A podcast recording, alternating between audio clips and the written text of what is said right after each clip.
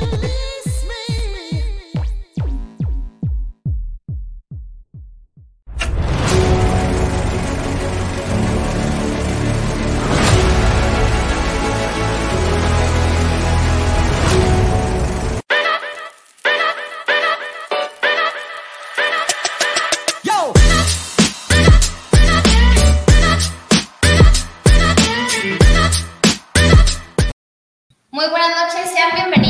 a una emisión más de Pelíglotas. Como siempre, estamos acompañando. ¿Qué dije? Como siempre, nos estamos acompañando. Sí, siempre, siempre. Ulises Núñez. Daniela Gutiérrez. Pablo Ábalos. Y Josué Ramos en producción. En la Pelicam. Por ahí los está saludando. Oh, eh, afortunados, ¿eh? Hasta, hasta con besito.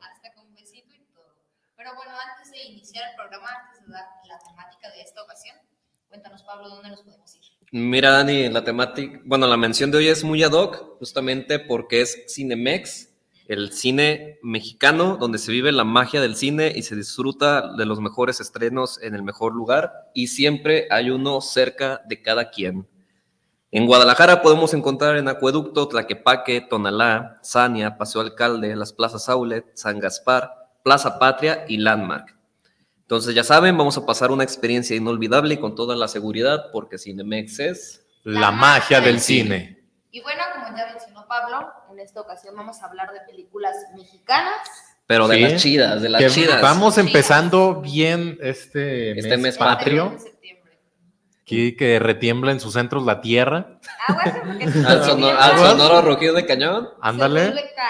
Nosotros los más mexicanos, los más patriotas, tenemos algunas buenas películas de las que vamos a estar hablando el día de hoy. Son solo algunas porque sabemos que aquí en México, por más que en la actualidad se crea que no, sigue habiendo muy buen cine. Eh, películas que te invitan a reflexionar, que te hacen reír, que te divierten, te entretienen, que te llevan a experimentar emociones muy fuertes, pero aquí vamos a mostrar algunas destacadas de la actualidad. Ya después hablaremos de películas más de antaño, clásicas de la época de oro, pero hoy toca hablar películas más acercadas a este año, ¿no? Así es, y con esta introducción nos remontamos a esta película del 2017. 2017. 2017, dirigida por Ernesto, ay, se me fue la Ernesto Contreras. Ernesto Contreras.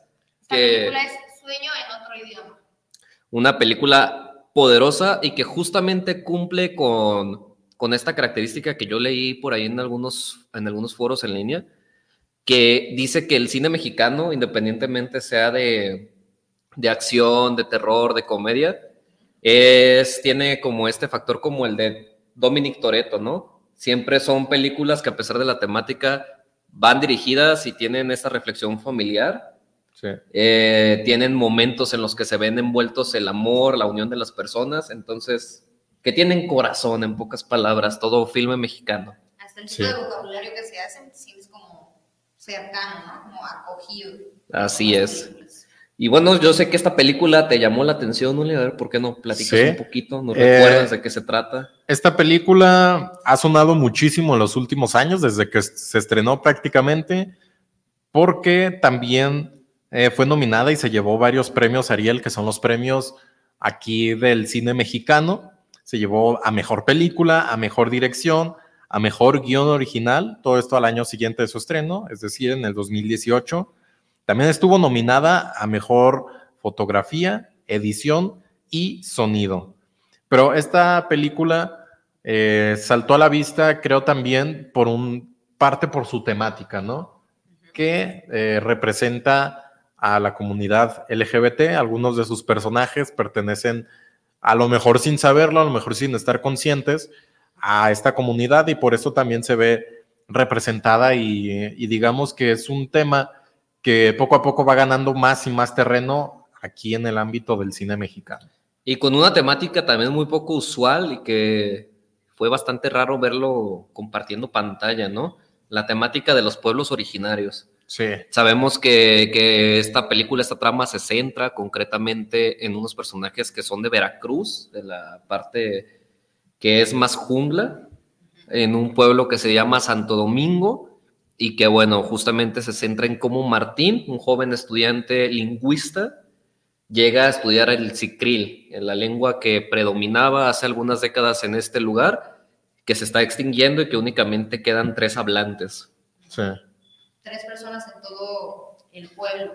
Y que esas tres personas están conflictuadas. No es fácil, ahora sí que para eh, Martín, no es una tarea fácil eh, poder revivir o rescatar esta, esta lengua, porque los, las tres personas que la hablan, pues están peleados entre sí, no se hablan. Qué, qué clásico, ¿no? De todo mexicano. Un triángulo amoroso, dos amigos, una mujer, un camino. ¿Cómo era? Dos mujeres. Ah, dos mujeres, ah, no, lo dije todo mal. Dos hombres, un camino. Dos hombres, una mujer, un camino. Ah, que pues eso, ¿no? Aplica.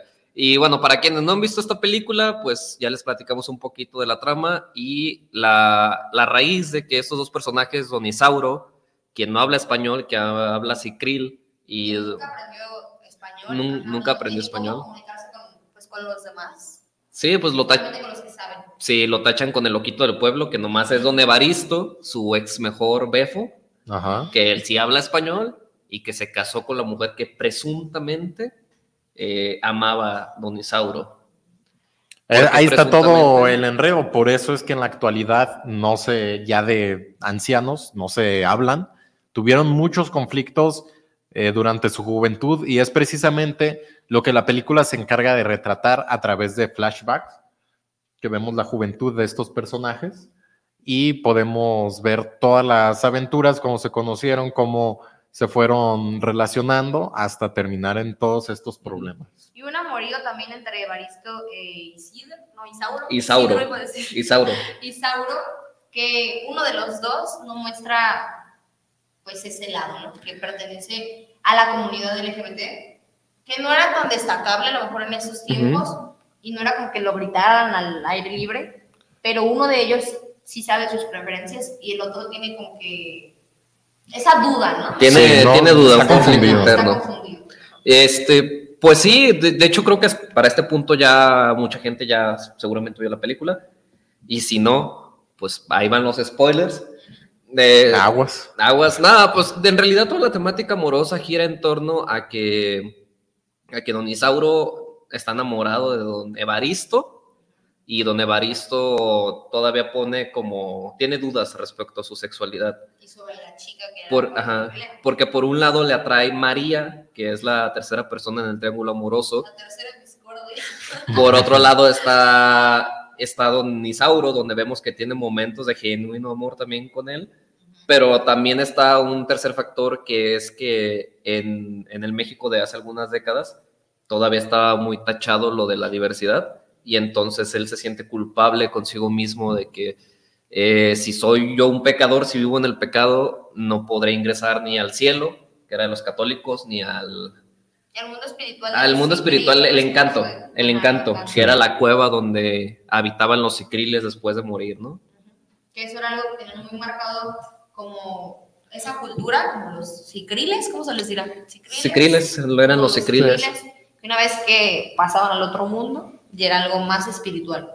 Que, que es algo que yo creo que esto es lo más impresionante de la, de la película en general. Ernesto Contreras se hizo una alianza con un, con un lingüista, que a ver si producción me ayuda a buscar el dato, porque se me fue, se me deslizó el nombre en este momento, pero esta mancuerna crearon desde cero un idioma. Este idioma no, no existe, es Ajá. totalmente ficticio Para. Y fue creado con estructuras de lenguajes reales a través de estudios. Y entonces yo creo que darle ese mérito y todavía por encima crear un, un contexto, Se llama el señor. eh, El señor- de la lingüista, Francisco Javier Félix Valdés. Francisco Javier Félix Valdés es el nombre del lingüista que ayudó a Contreras a crear el idioma cicril. Y como mencionaba hace unos instantes, y no solamente el idioma, sino una historia de trasfondo histórica, cultural, porque de hecho vemos en algún momento do- donde doña Jacinta le explica, ah, este, el cicril nace de, de una mujer pájaro al principio de los tiempos, que se enamoró del primer hombre, y de ahí nace la lengua que hablan los hombres y los animales. Es más que nada en lo que se centra esta película, resaltar la cultura, y aunque fue una cultura inventada, darle ese resalte, ¿no? Que es importante y que está bien plasmarlo en una película y se puede abordar muchas temáticas dentro de esta misma película. Esta película vino a ser un alivio dentro de todo el mar de películas eh, comerciales, muy comerciales que se venían dando en el cine mexicano que durante estas últimas dos décadas.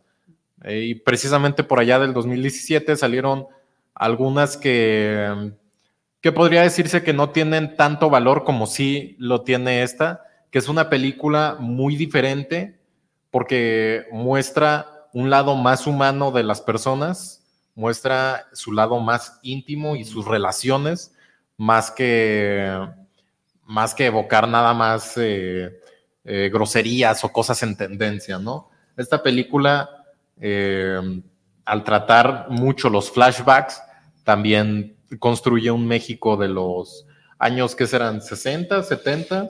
Como 70 más o menos. Y, y, pues dado a esto es, no sé, siento que es algo muy fresco que se dio en, en el 2017 y nadó contracorriente de muchas otras películas que a lo mejor resultaron más taquilleras y con más atención. Pero aquí vemos la ambición del director Ernesto Contreras de querer hacer una película mexicana diferente a lo que estaba ofreciendo en ese tiempo. Y que, y que además una cosa que a mí me encantó y que se me hizo como la cereza del pastel, porque uno creería, hablan varios idiomas, hablan español, en esa película hablan español, inglés y secril. Y realmente yo vi dos versiones, vi la de español mexicano, latino, y vi la que estaba adaptada para que lo vieran las personas que hablan inglés, y en ninguna subtitulan el secril, te lo dejan a tu imaginación. A ver, a ver qué, qué están diciendo. A ver qué están diciendo. Que, o sea, tienes que estar acá como en hiperfoco en la película para entender, que es lo más chido, porque yo cuando la estaba viendo decía, pues no entiendo ni más. Pero a lo mejor con las pero, te vas una idea. Pero sé que están hablando de María, sé que están Ajá. hablando de un engaño, sé que están hablando de, de X situación. El único momento que tiene subtítulos es al final, cuando Evaristo y Sauro hacen las paces a través del, del lazo del mundo físico con el mundo espiritual. Entonces, para mí eso me voló la cabeza. Sí. Esta película fue rodada en comunidades indígenas, fue filmada en algunas comunidades de aquí de México y esto le otorga también un cierto grado más de autenticidad, Uh -huh. de, de, que no simplemente fueron estudios o a lo mejor en zonas más urbanas de, del país, sino que se fueron a, a estas comunidades rurales y pudieron darle un toque más más acorde a la película porque estamos hablando de señores ya en la tercera edad con una lengua, o sea, pertenecientes a una cultura que también ya está en las últimas, que uh -huh. ellos son los últimos representantes. Pero bueno, esto aporta un cierto grado más de, de un distintivo a la película. Además de que le da foco a las culturas que están desapareciendo, porque pues, en México hay muchas culturas que también están desapareciendo. Y hacer esto, yo creo que nos hace crear un poquito de conciencia en que está bien uh -huh. unirlos, implementarlos en el mundo actual para que no desaparezcan. ¿Qué está bien y qué está mal en sociedad?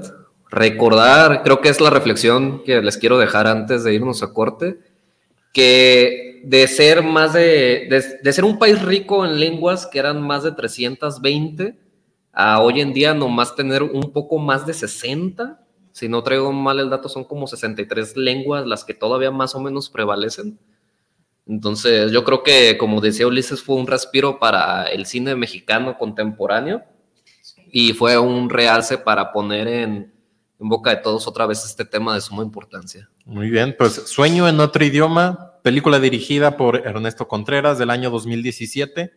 Es un drama bastante eh, bien construido que creo que vale muchísimo la pena ver. Si no la han visto, dense la oportunidad porque es una historia, lo repito, bastante íntima, que se adentra más que nada a los personajes, uh -huh. que también tiene un buen con contexto sociocultural que hay que prestarle atención, pero eh, muy buena película, ¿no? Excelente. Creo que así podemos resumirlo. Y ya con esto podemos ir al primer corte comercial del programa.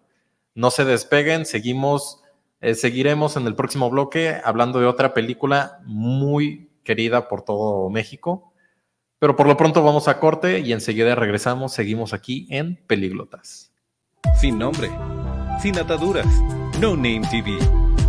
Vive la televisión independiente. Twin Lions Casino te invita a su restaurante One, a su tradicional buffet de desayunos, comidas o cenas, el mejor de Guadalajara. Visítanos todos los días en Avenida México 3194, Colonia Monraz. Permiso Segov, BGA JSS CEV FP 012006. El juego con apuestas está prohibido para menores de edad. Juega responsablemente. Vive la experiencia, calidad y excelente confort de Australia. Si vienes a visitar Guadalajara en viaje de negocios o placer, cuenta con 85 habitaciones y 4 Junior Suite, todas completamente equipadas. Contamos con salones para conferencias y todo tipo de eventos especiales. Disfruta de nuestro restaurante Arboledas, donde encontrarás el mejor sazón para los paladares más exigentes. Visítanos en Lázaro Cárdenas 2780, Jardines del Bosque. Llámanos al 3880-7250 y síguenos en redes sociales. Hostal y Hotel, confort y elegancia. Irma de Zúñiga, siempre a la vanguardia, con sus cursos virtuales de automaquillaje y maquillaje profesional, completamente en línea. Puedes estudiar desde la comodidad de tu hogar con la misma calidad que desde hace 25 años nos avala. Pide ya informes al WhatsApp 33 34 40 0996. Irma de Zúñiga, la experiencia hace la diferencia. Con MovieCard de Cinemex, comprar en línea es facilísimo. Úsala para comprar lo que quieras en cinemex.com, en nuestra app o en tu Cinemex favorito. Compártela, regálala o úsala. No necesitas tarjeta de crédito o débito. Adquiérenla en el centro de atención al invitado. Cinemex, la magia del cine. Sin nombre, sin ataduras, No Name TV. Vive la televisión independiente. Estamos de regreso en su programa Pelíglotas. Toca el turno de una película que en lo personal me gusta muchísimo. Creo que a la mayoría de los mexicanos les gusta esta película. Fue un éxito en taquilla también. Y por supuesto que es una excelente película. Estamos hablando de El infierno, una película del año 2010 del director Luis Estrada y protagonizada por Damián Alcázar y Joaquín Cosío. Una película que aquí ya la vimos un par de veces y que, bueno, tiene muchísimo de lo que podemos hablar, ¿no? Estamos hablando de un México eh, actual, por eh, la década del 2010, precisamente se ve mucho esto del festejo del, del bicentenario de la independencia. Y es un México, bueno, la película se centra en la ciudad ficticia de San Miguel Arcángel, que no se especifica dónde está, pero supongo que por ahí, por la frontera. ¿No era San Martín de los Aguaros? Ah, no, eso es en la de... No, eso es La ley de Herodes. Ajá, que también es un pueblo ficticio. Se ve que es allá por Tijuana, algo así. Ah, es por la frontera, porque el Beni llega de los Estados Unidos acá nada más en un camioncito y ya. Sí. Pero es una ciudad, un pueblo, es un pueblo eh, sumido por el na- narcotráfico. Y pues ya, precisamente de eso va la película. El Benny regresa a los Estados Unidos, no haya eh, una mejor ocupación que meterse de lleno al mundo del narcotráfico. Aparte Y, de que no hay un buen trabajo, por así decirlo, ya en, en este pueblito, en esta ciudad. o sea, él todavía ya, viene- ya todo está abordado por el narcotráfico. Sí, ya todo está corrompido directamente. Y aquí, bueno, y todavía está inocentito el Benny, ¿no? Llega diciendo, no, pues a lo mejor pongo una escuela de inglés. Una ¿no? escuela de inglés. No, Sí, mi chavo. No, vas a armar, tú métete ¿A al narco. Pero también es triste de analizar que, que no, no, mucha gente de repente encasilla que nomás esto pasa, no sé, en el continente africano, pero también aquí es mucho más fácil y más provechoso, al menos en este contexto, en las comunidades rurales, eh, tener un arma y hacer dinero y formar una vida a raíz de negocios turbios y de, pues ahora sí que del narcotráfico, ¿no? Es, eso es más prolífero que, eh, hablando económicamente, que de Hay una muchas- ocupación. Hay, hay algo, esta película que también tiene muchos toques de comedia, que es una comedia, un humor negro, también tiene drama, también tiene acción, pero se contradice mucho y creo que es parte del humor de decir cómo los personajes contradicen sus propios discursos, que en algún momento están pidiéndole a Dios un favor y Ajá. después matan como si no hubiera un mañana. De repente van con el padre a que les bendiga las pistolas. Sí. O para sea, que tengan buen tino. Ajá, para que Dios bendiga sus disparos, ¿no? Es una sátira la película. Sí, se burla Sí, se de, de las situaciones que pasan en el México contemporáneo y que no dudo que sí haya personas que tengan así de doble moral, que así como son de religiosos y que pueden llevar la religión en las venas, también pueden cometer actos y pecados totalmente inmorales. Y que quieran o no, ¿eh? Ah, Me que lo a van a van funar. Es, es que es, lo- es lo que muestra la película y no nada más yo lo veo, o sea, es el análisis más básico que se puede sacar de ahí. Y que quieran o no, las personas que están alrededor se van entre las patas, ¿no? O sea, Sí. todo se vuelve tan oscuro que ellos mismos tienen que terminar entrando ahí porque pues, comen o no comen. Por ejemplo, este señor Benny que llegaba a trabajar bien entusiasmado para poner su escuelita, y pues se da cuenta de la situación actual y es como de... No hay de otra. No hay de otra. ¿Qué hago? No hay de otra. Sí. Y siguiendo con esto de la doble moral de los personajes, hay una escena en la que ya por fin el Benny llega a la casa del cochiloco, que es tremendo personaje, yo lo amo. El Koshi. El. Koshi.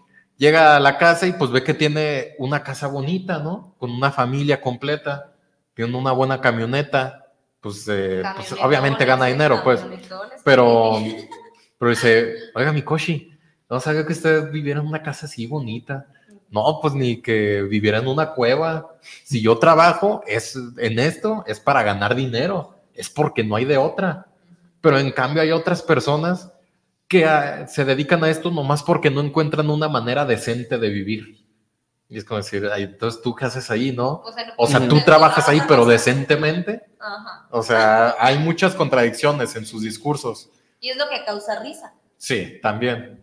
Pero que justo habla de la doble moral que se maneja. La Yo, yo creo que principalmente en este, en este tipo de ámbito, que se me hizo impresionante como la primera vez que el Benny y el Koshi llegan con el señor Reyes, José Reyes, Sí. le, le dice que, ¿quieres entrarle? Arre, va, te doy un arma, pero apréndete las tres reglas, honestidad, lealtad y no ser un soplón. Y silencio absoluto. Entonces, que esté Sí. así de fácil. Hay, hay otra escena que a mí se me hace ya el colmo, o sea, me parece graciosa, pero es como, bueno, es parte de ver la moral que tienen los personajes. Y es que ya en cierto momento, bueno, la película, de eso, de eso va la trama, ¿no? De la guerra entre dos hermanos que se están peleando la plaza ahí en el pueblo, ¿no? Es don José y don Francisco, que es de los Panchos. Son los bandos contrarios, los dos hermanos hacen su guerra del narco y ya en un momento don José eh, pues mata a todos sus sobrinos para cobrarle venganza a su hermano, ¿no? Entonces ya ahí están los, los cuerpos de los sobrinos y ya el hijo de don José, que es el JR, El JR. eh, se burla de, de sus primos, ¿no? Dice, a ver, ahora sí háganme algo, ¿no? Y los empieza a patear, pues ya, pues Ujú. ahí, ¿no? Ya. Los empieza a patear y, y don, don José todavía dice, no, mijo, no les hagas eso. Por respeto a tu abuelita, respeta a tus No, primos, me respeta a tus primos. Y yo, Respeten todo. Sí, pues es que te tienes que llevar bien con tus primos porque son tus otros hermanos. respeta a tus primos por la memoria de tu abuelita. No, Ah, no, yo- no. Es el colmo ya, pero digo, es la película se centra en eso, en hacer, en llevarte al extremo de, de situaciones inverosímiles, eh, de cierta manera, pero que te dicen, que te hacen pensar y creer que sí puede haber personas así. Sí. Yo creo que el punto fuerte, que de hecho es lo más rescatable hablando en cuestión de la parte que te invita a reflexionar, es justo cuando el Benny eh, cacha la onda de cómo está el negocio, de cómo es la vida del narco. Y el, el Koshi le dice, no, es que mi Benny, en un país tan feo como este, no hay que tener, algo así le dice, como que no hay que tenerle miedo a esto, porque al estar en un país tan feo es como estar en el mismo infierno, Sí. Que de ahí sale el nombre de la película. Ujú. Por el lugar y la situación que vivían Y- los protagonistas. Y ahí es donde, donde entra esta magia de Luis Estrada, que es pueblos ficticios, Sí. muestra una realidad que se vive en todo México. Sí, un pueblo totalmente sumido, ya lo dije, en el narcotráfico y también en la pobreza, en Y hay más temáticas, también la prostitución, la prostitución. era algo muy marcado en las mujeres, que no había de otra, o eras ama de casa o te prostituían, ¿no? Sí, Entonces sí, era, es algo muy feo que sí deja muy marcado y como dice Pablo, te invita a reflexionar. que la primera mitad de la película es bastante cómica, es bastante Sí, pues. ligera y llevadera, porque vemos a un novato en el mundo del narco y ahí anda, anda haciendo mil cosas, ¿no? Pero después la película no para de ponerse más y más seria y más intensa, y eso es lo que me gustó muchísimo, que la película pasa de una comedia a un drama excelentemente construido. Para llegar a ese atroz final, Sí. cuando don José Reyes es gobernador o Sí. presidente municipal. Presidente municipal, otra vez el que, colmo, ¿no? que, que ahí vemos a, al Benny convirtiéndose en Tony Montana, a con lo, un- al al- de al- también. al, a lo mexa, y culminando con esta gran escena, creo yo, que es donde la gota que derramó el vaso y dice, diablos, ¿en qué clase de mundo estamos hoy en día? Cuando la sangre escurre y, y cubre el, el escudo nacional, ¿no? Que después sube. Uf, es que también Y, está to- muy y lleno de todavía, simbolismos. to- todavía está la frase, ¿no? Ahí con, con, Viva México. con. Que viva México. 2010. Una película que, que para mí es buenísima, porque a pesar de que en- de cierta manera podría verse que está enalteciendo a esta narcocultura, yo creo que más bien la satiriza, la ridiculiza, la lleva al extremo, y por eso es que queda claro el mensaje de que no hay que entrar a esos mundos. Te deja ver qué te puede suceder si entras ahí. Exactamente. Por más que digas, "Ah, a lo mejor si me meto hago dinero y, lo que sea, ¿no? pues. Y trabajo fácil y hago lo que yo quiera y todos me van a respetar, voy a ganar dinero, voy a tener todo lo que quiera. Pero la película sí muestra esa otra cara de la moneda y es que a cada personaje le da un cierre y un fin no bonito. Y no lo agradable. peor es que tú te metes a ese medio, pero tu familia está detrás también. Y Exactamente. si no se van a desquitar con tu familia, para que sufras por andar metiéndote en eso, ¿no? Así se que deja ver pues, en la película. creo que el mensaje está bastante claro y es Ujú. que Bus- eh, buscar cambiar la realidad. Ajá. Es mejor evitar todo este tipo de escenarios. Que digo, hay personas que si viven en un pueblo no es tan fácil, en un pueblo como este, no es tan fácil de, ah, me mudo a uno mejor y ya. Pero pues hay que intentar cambiar. Las cosas, ¿no? En todos los niveles, en escuela, en religión, en el ámbito político. Este, y que es justamente lo que se menciona en todos lados y desde siempre, ¿por qué México siendo un país tan rico en cualquier ámbito posible, somos tan pobres en gente y principalmente en educación, ¿no? Pobreza mental, diría yo. Y aparte de resaltar que México no es como lo pintan en las películas. Que no en todos lados hay ese tipo de cosas. Es más bonito de lo que se, se conoce. Cre- creo yo que es más bonito. Ah, hay que mejorar estas cosas, como el tiempo lo dirá, y... pero falta algo determinante. A ver, rápidamente, ya para concluir, escena favorita de esta película. A mí me gusta la escena final, en donde está lo de la festividad, esto del, ¿cómo es? El grito de independencia. El grito de independencia. Esa escena me gusta.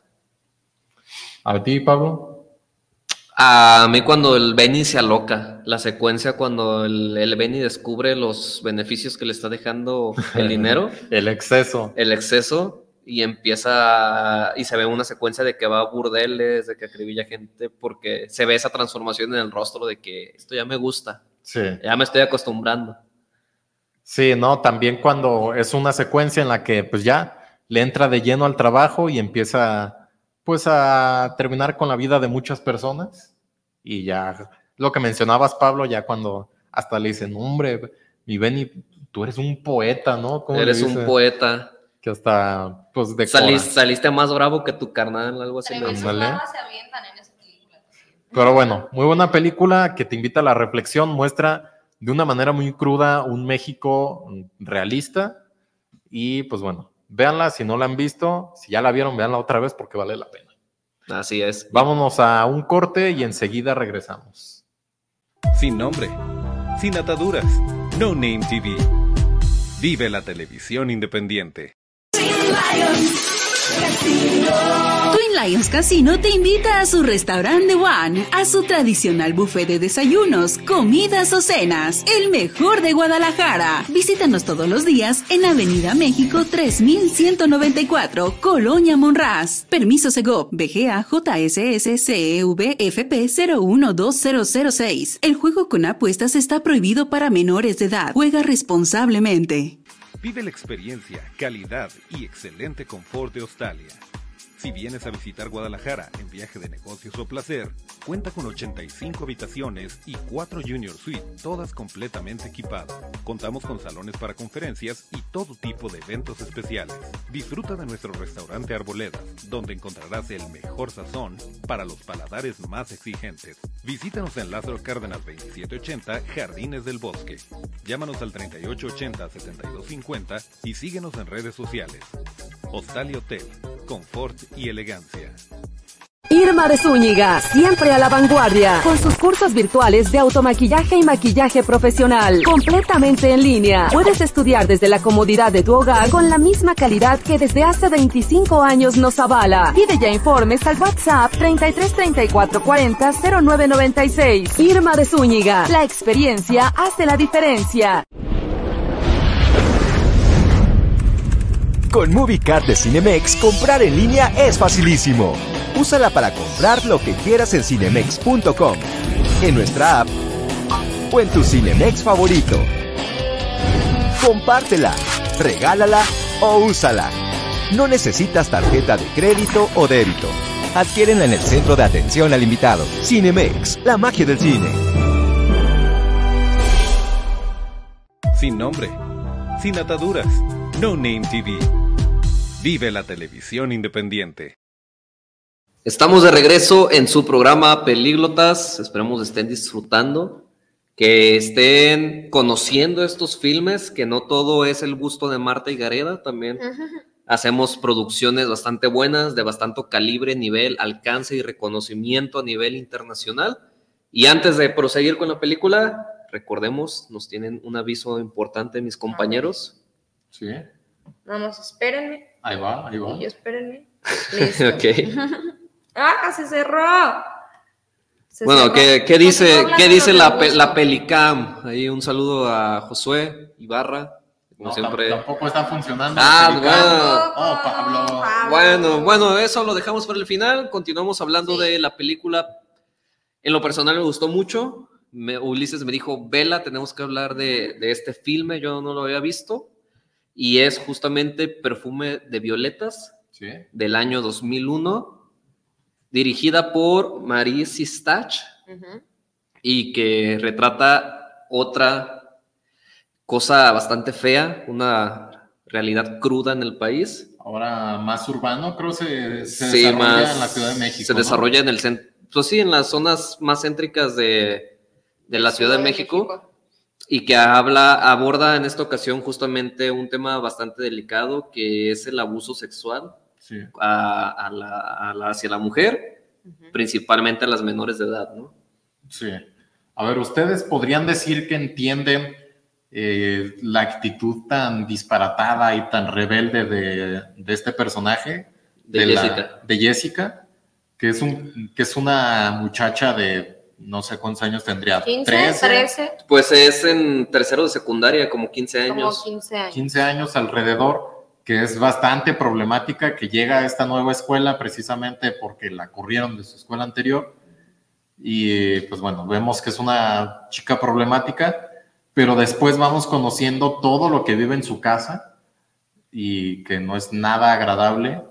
Eh, su situación y por eso a lo mejor podría verse que está justificado su, su comportamiento, ¿no? Yo creo que sí, con eso sí se justificó un poco, aparte de la edad de la punzada, como le llegan a decir. Entonces yo creo que su comportamiento sí está justificado. Como dices, pasa diferentes situaciones en su casa que la orillan a ser como es.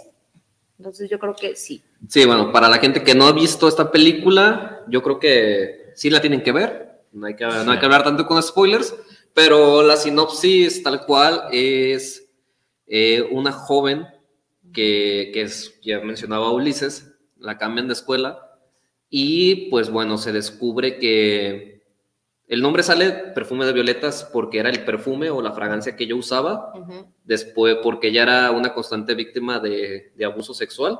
Entonces, para disfrazar esos olores e ir a la escuela, se ponía esta, esta fragancia, este perfume. Que bueno, Sí. aquí en esta nueva escuela conoce a otro personaje A Miriam. importante que se llama Miriam. Miriam, si se me fue el nombre de repente. Conoce a Miriam, una niña, pues bien, que vive nada más con su mamá, pero pues es educada, respetuosa. Que es todo lo contrario a Jessica. Ajá, es la antítesis de, de Jessica en este caso, pero que Jessica se aferra por querer ser su amiga, ¿no? Que a lo mejor eh, Miriam no busca su amistad porque ve que es una chica problemática, pero ella al estar, eh, digamos, abandonada, porque aunque sí tiene casa, pues no encuentra nada de amor, ni de afecto, ni de ni un hogar en su casa. Y aparte, hasta cierto punto era interesada, ¿no? Sí, Porque un, en un principio sí vemos como de que, ah, que se entienden, dos personas que se sienten solas van a formar una amistad, pero después de- descubres que parte de la construcción del personaje de Jessica es, eh, la vida me trata mal, yo tengo este lige- esta ligera luz de, de esperanza, la voy a aprovechar y cueste lo que me No, cueste. y es que eso, por eso me da tanto coraje también el el personaje, personaje de, Jessica de sí, sí Jessica. hace que te enojes con, con ella. que, que, ok, vive muchas situaciones desagradables, eso está mal, pero tampoco tiene por qué faltarle el respeto ni ser una mala amiga, porque eso es lo que es.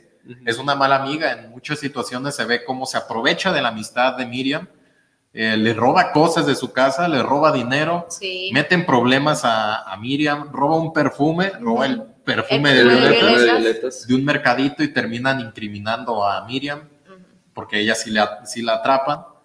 Y, y ella como si nada, ¿no? A lo mejor no está consciente de, del mal que le está haciendo y cree que, su- que ella va a seguir siendo su amiga y que va a resistir todas las dagas que O a le lo hagan. mejor sí se da cuenta de lo que hace, pero es un escape para ella, ¿no? Es que- es Como que- te incrimino a ti, Alguien me pero las yo tiene salgo que pagar. limpia. Ajá. A lo mejor. Es que es que entramos en ese debate. Yo creo que por un lado busca la parte de, vaya la redundancia, de buscar lo que a ella nunca le ha tocado por X situaciones de la vida, pero, pero también ella lo está haciendo para, en- hasta cierto punto, para hacer el bien o mejorar, no nomás a ella, también a su familia, Ujú. porque cuando roba el dinero del enganche de la tele, lo que hace es que se lo da a su mamá para ponerse al corriente con la renta Pues sí.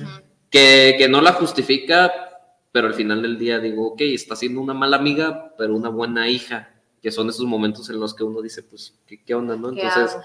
la, la quiero, la, la odio, ¿qué, qué sucede ahí con ese Es un personaje? personaje bastante controversial que Ujú. incluso también en algunas escenas podría parecer que está descubriendo su sexualidad.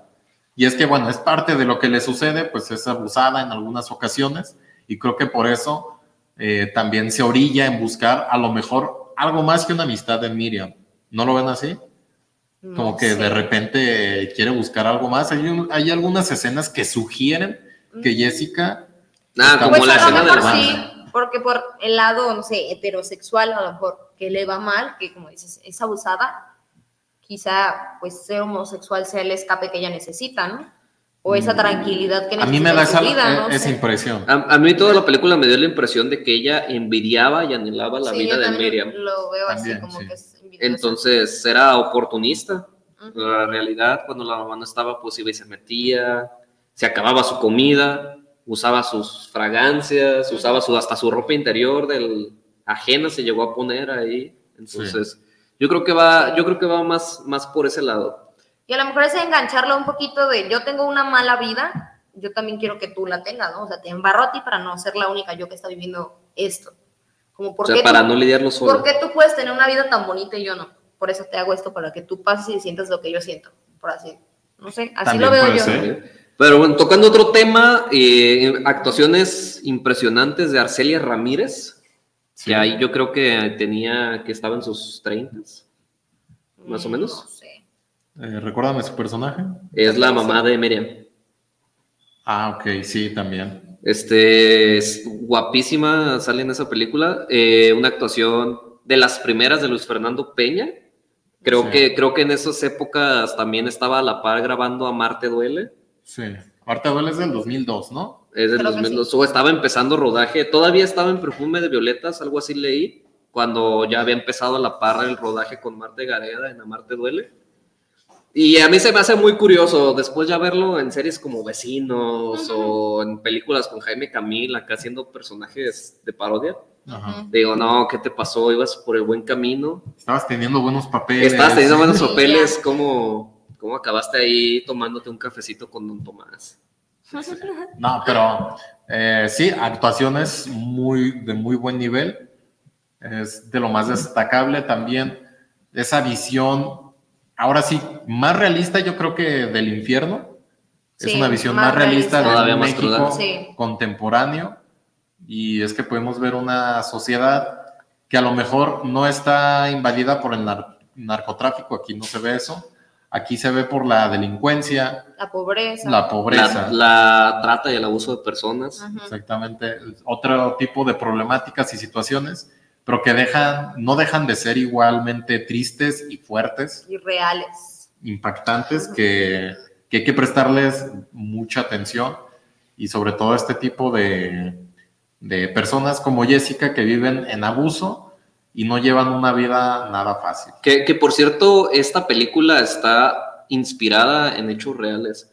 Yo busqué, a más no poder, en, en esta semana me di la tarea de buscar y no pude localizar en internet la portada eh, de donde justo en una entrevista Maris Stach dice, yo quedé tan marcada alrededor de la época de los ochentas con, cuando vi publicado en una portada de un periódico, si no mal recuerdo era el Zócalo o el periódico El Universal, donde anunciaba la noticia de que una, unas compañeras de clase, una había acabado con la vida de otra por pelearse por un perfume.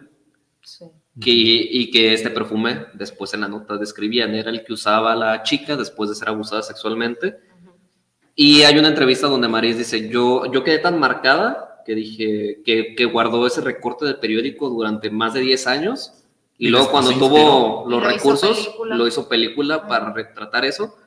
Pero francamente no, no lo encontré. Quería encontrar, aunque sea el, el nombre de las personas reales y no, Bueno, es no una historia... como si se hubiera borrado de la faz de Google. una historia basada en hechos reales. Y es que creo que todos, eh, bueno, si asistimos a escuelas públicas, podemos identificar a más de alguna compañera o compañero también que pudieron pasar por situaciones similares, ¿no? Que a lo mejor ahí dentro de la escuela no lo veíamos así, de, ah, pues Ujú. es- se comporta mal, ¿no? A lo Ujú. mejor es Pero- irrespetuoso, es grosero, es, es eh, muchas cosas, pero a lo mejor Es no sabíamos callado, lo ¿por qué que- lo es? Ajá. lo que estaba viviendo en casa. Muchas veces no sabemos si es lo que nos incita a la reflexión, que pase, que cada persona está pasando por diferentes cosas, que cada una es importante y más que nada pues reflejar esto que, que se ve en la película y no hacerlo nosotros que ya la vimos. Pues varios puntos, ¿no? Quitarnos esa venda de no hay que ser tan indi- individualistas. Ujú. Y si estamos viendo las situaciones, no te digo métete y solucionalo tú, pero No. sí ser empáticos Empático. y ayudar. En este caso, Miriam Ujú. eh, supo toda la realidad con Jessica, pero se dejó influenciar más con la mamá de que no es que tu amiga es una ratera, es una mala persona. Y bueno, un sinfín de cosas tristes, desagradables que le tocó vivir. Sí. Muy buena película, es el resumen. Ah, de hecho, de hecho, antes de irnos a corte, ese año, o bueno, el año siguiente, cuando fueron los Arieles, nomás como ahí dato extra, fue la que tuvo más nominaciones peleadas con Amores Perros. ¿Sí fue Amores Perros? Eh, sí, es del año 2000. 2000 también. Sí, fue con Amores Perros. Y creo que por ahí hubo un conflicto porque ellos se llevaron el Ariel a mejor guion, perfume de violetas. Ojo. Mm. A ver, no sé si A ver, aquí tenemos dato. el dato de nominación al premio Ariel a la mejor actriz. Y nominaron a Lourdes Elisa Raras en 2001. Ah, Ana. ¿Quién era Ana? Ana era Jessica. Ah, ok. Bueno. Y yo. Eh, perfume de violetas, año 2000. Véanla, vale la pena. Nos vamos a otro corte comercial y regresamos ya con nuestro último bloque. Sin nombre, sin ataduras, No Name TV. Vive la televisión independiente.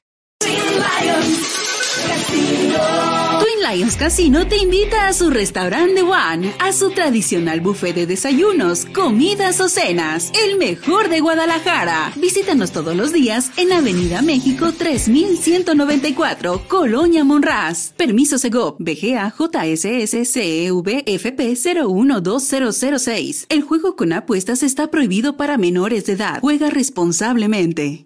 Vive la experiencia, calidad y excelente confort de Australia. Si vienes a visitar Guadalajara en viaje de negocios o placer, cuenta con 85 habitaciones y 4 Junior Suite, todas completamente equipadas. Contamos con salones para conferencias y todo tipo de eventos especiales.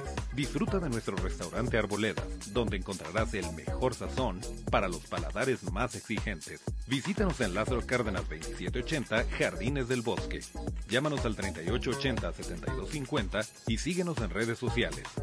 Hostal y Hotel, confort y elegancia.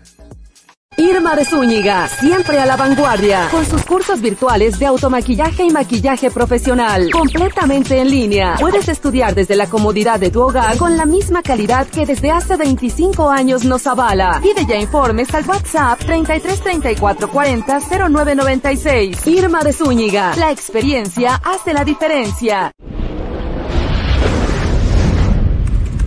Con MovieCard de Cinemex, comprar en línea es facilísimo. Úsala para comprar lo que quieras en cinemex.com, en nuestra app o en tu Cinemex favorito. Compártela, regálala o úsala. No necesitas tarjeta de crédito o débito. Adquiérenla en el centro de atención al invitado. Cinemex, la magia del cine. Sin nombre, sin ataduras, No Name TV. Vive la televisión independiente. Estamos de regreso, lamentablemente, en el último bloque de este bonito programa, de que estamos hablando de muy buenas películas mexicanas, porque ya estamos en el mes patrio, en el mes más mexicano. Y antes de hablar de la última película, Dani nos va a invitar al cine más mexicano. Así es, si quieren Sin nombre, disfrutar de los mejores estrenos en el mejor lugar, ven a Cinemex, uno cerca de ti. Acueducto, Tlaquepaque, Tonalá, Sania, Paseo Alcalde, las plazas Outlet, La Gourmetería, San Gaspar, Plaza Patria y Landmark. Pasa una experiencia inolvidable y con toda la seguridad, porque Cinemex es La, magia del cine. Muy bien, pues ahora sí vamos a hablar de otra película de Ernesto Contreras. Ojo con este director. Está Yo ya quiero ver qué es lo próximo que nos va a ofrecer. Pero en el año 2021 nos entregó Cosas Imposibles. eh, esta película protagonizada por Nora Velázquez y Benny. Emanuel, un actor que para mí va tomando cada vez más vuelo en su carrera y creo Sí. que va a llegar a hacer grandes cosas. Sí, desde que salió de la secu. Sí, empezó, Ah, desde- empezó Luego- a echarle ganas. Sí, es que no de pues, la imagina- secundaria, ¿eh? Terminó la secundaria. luego, luego ya quiso hacerle la de emprendedor y se hizo socio de Don Tomás. Los. Ándale. Ándale, sí, Trabajó Luego, luego, tuvo, luego, luego tuvo una época ahí medio triste y se, su- se subió un compa a los a las peceros a asaltar. Lo Ajá, corrió Don Tomás. la hizo de payasito La hizo también, de payasito, este, robaba a los, a los a pasajeros los de la- camiones. pero después ya compuso el camino, retomó. Pues ni Y, tanto, ¿eh? pues, ni Porque acá, tanto, en esta película Sí, la hace de un joven de 19 años que es un dealer, es un traficante de sustancias prohibidas, pero que conoce a el personaje de Nora Velázquez, que se me fue el nombre del personaje. Ahí sí, yo también. No por ahí. recuerdo. Ah, y también era con M, eran Miguel. María, y- Mónica. A ver, ahorita les digo. Algo así es este También era con M. Una que bueno, es una relación bastante inusual. Es una relación de amistad que se va forjando entre un joven dealer que se la pasa Es mayormente. Matilde y Miguel. Matilde. Eh, Ma- Matilde y Miguel. Eh, Miguel es un dealer que se lo pasa en la calle, vive, digo, si tiene casa, pues, pero Pero Pues la vive, calle, vive en el mismo, en el mismo conjunto Ajá. de mini departamentos. Tienen, Sí, tienen como- un nombre. Tipo Cuando, vecindad, no sé. Ajá. no, ti- tienen un nombre este conglomerado de, de edificios que son como. Pero bueno, es son como el vecinos. Infonavit, pero de la Ciudad de México. Eh, son vecinos y ahí conoce a Matilde, esta mujer que vive sola porque su esposo ya falleció, pero no la deja de atormentar porque es una mujer bastante eh, pues, atormentada, Reprimido también. reprimida también por su esposo que no la dejó vivir su vida al 100 y que ahora ya fallecido la sigue visitando en forma de, de de al- espíritu. alucinación pero la sigue molestando y ella no puede vivir en paz. Vive sola y vive bastante deprimida, también porque su condición económica es muy mala. Sí, principalmente por eso, recordando que el personaje de Matilde está construido en las creencias de hace algunos años en México, ¿no? Doña Matilde en este caso eh, es una mujer viuda que creció y vivió toda su vida en pareja con un hombre que abusaba de ella físicamente y, y que la tenía encasillada en esto de que es que la mujer nomás está para la casa Sí. para servirle al hombre y, y, pues que no la dejaba simplemente ser feliz. Que ahora que se le aparece como forma de espíritu y tiene esas visiones, ahí pues, la sigue molestando, ese tal don Porfirio. Pero bueno, aquí se encuentra consuelo en ambos personajes que son solitarios. Son vecinos aparte. Sí, son vecinos. Vecinos solitarios, Y claro. son bastante Ajá. solitarios los dos. Y pues bueno, ahí cruzan sus caminos, empiezan a convivir cada vez más y encuentran una relación bastante sana de amistad. Que bueno, ahí en algún... la señora. Yo sí, yo sí llegué a híjole. pensar que iba a ser su sugar. Yo también sí. No, Bueno, no. bueno, sí, en, un- en algún momento una escena lo sugiere. Ajá. pero Ella ya. le tira la onda al Qué, chavo. qué bueno que no va por ahí el camino, ¿no? Sino que dice, no, ya, pura amistad. Vamos. Es que mira, ella Pero- se sentía sola. Él solo le dijo, pues, venga, Chepacán. No, y es que Ah, ella no quiso. ella no sola quiso. y él incomprendido, Ajá. porque también estaba descubriendo su sexualidad, porque sí, siempre andaba con un amigo, hasta que en algún momento él dice, oye, no, yo quiero algo más que una amistad con este vato, ¿no?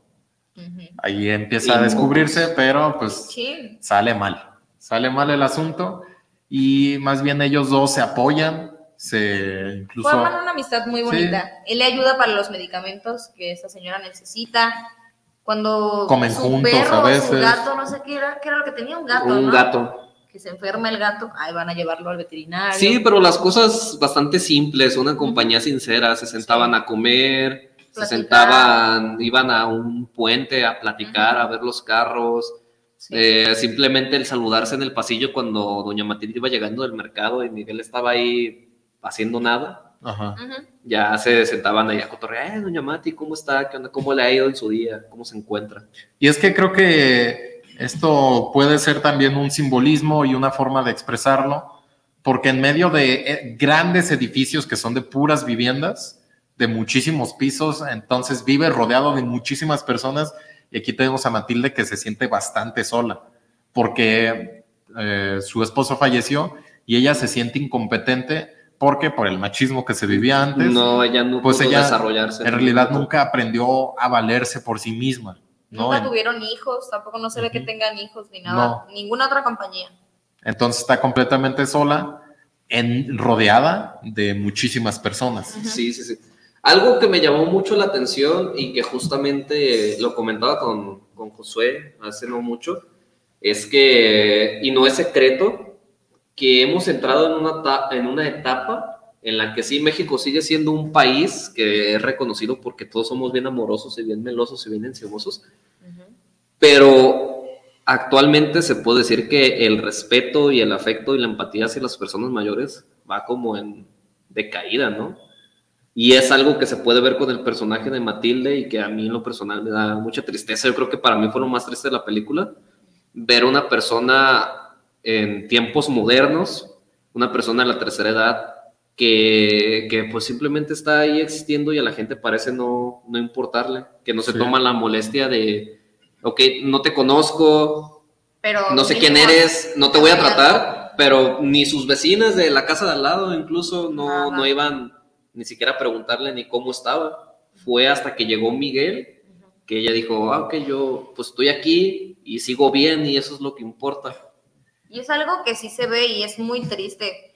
Es bien sabido que hay muchos viejitos viviendo solos que salen a buscar, no sé, juntan, muchas veces juntan botes, latas para vender y sacar mínimo para la comida del día. Y es muy triste que si los vecinos, como le pasa en este caso a Matilde, la están viendo que no tiene nada, pues mínimo ayudarle con un taco, ¿no? Porque, y lo más triste también de esto es que ella se iba al mercado, al tianguis o no sé dónde se iba, a recibir muestras gratis y eso era lo que comía en todo el día. Robaban en el sí. mercadito y eso era lo que comían días. No le daban trabajo por su edad y eso se sabe, o sea, hay personas que ya no tienen En cómo, algún- cómo valerse por sí mismos. Llega a ser eh, cerillito, ¿no? En un supermercado. creo. No, es la que Pues te ofrece muestras de, de, de una marca de jamón, de de embutidos. comida, algo así. ¿no? Eh, Pero creo que empieza a tener problemas porque la cachan que ella se, se come todas se- las muestras. Se lleva Sí, el gato, se lleva un gato o algo así, lo guarda en el locker o no sé qué, algo así Sí. sucede y la corren por hacer eso y aparte por comerse eso.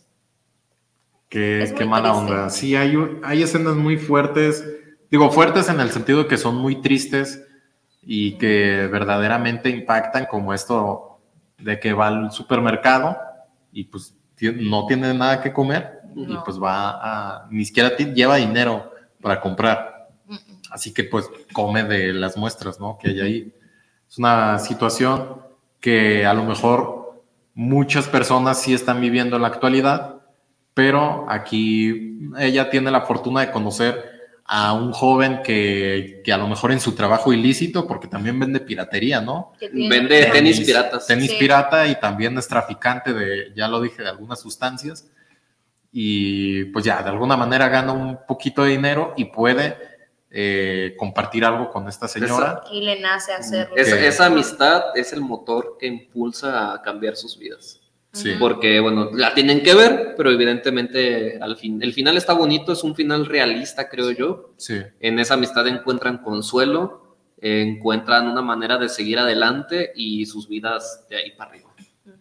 Entonces, y bueno, ya, desafortunadamente es la, la última, Sí. pero antes de irnos, queremos darles unas recomendaciones de este grandioso cine mexicano que hay en pantalla, si el señor producer nos, nos lo pone en estos momentos, es el QR Pelíglota. Si usted, si usted saca su teléfono en este momento y escanea el código, lo redirigirá a una lista de trailers, avances y videos relacionados a estas y a mucho, muchas más películas del cine mexicano que definitivamente vale la pena ver.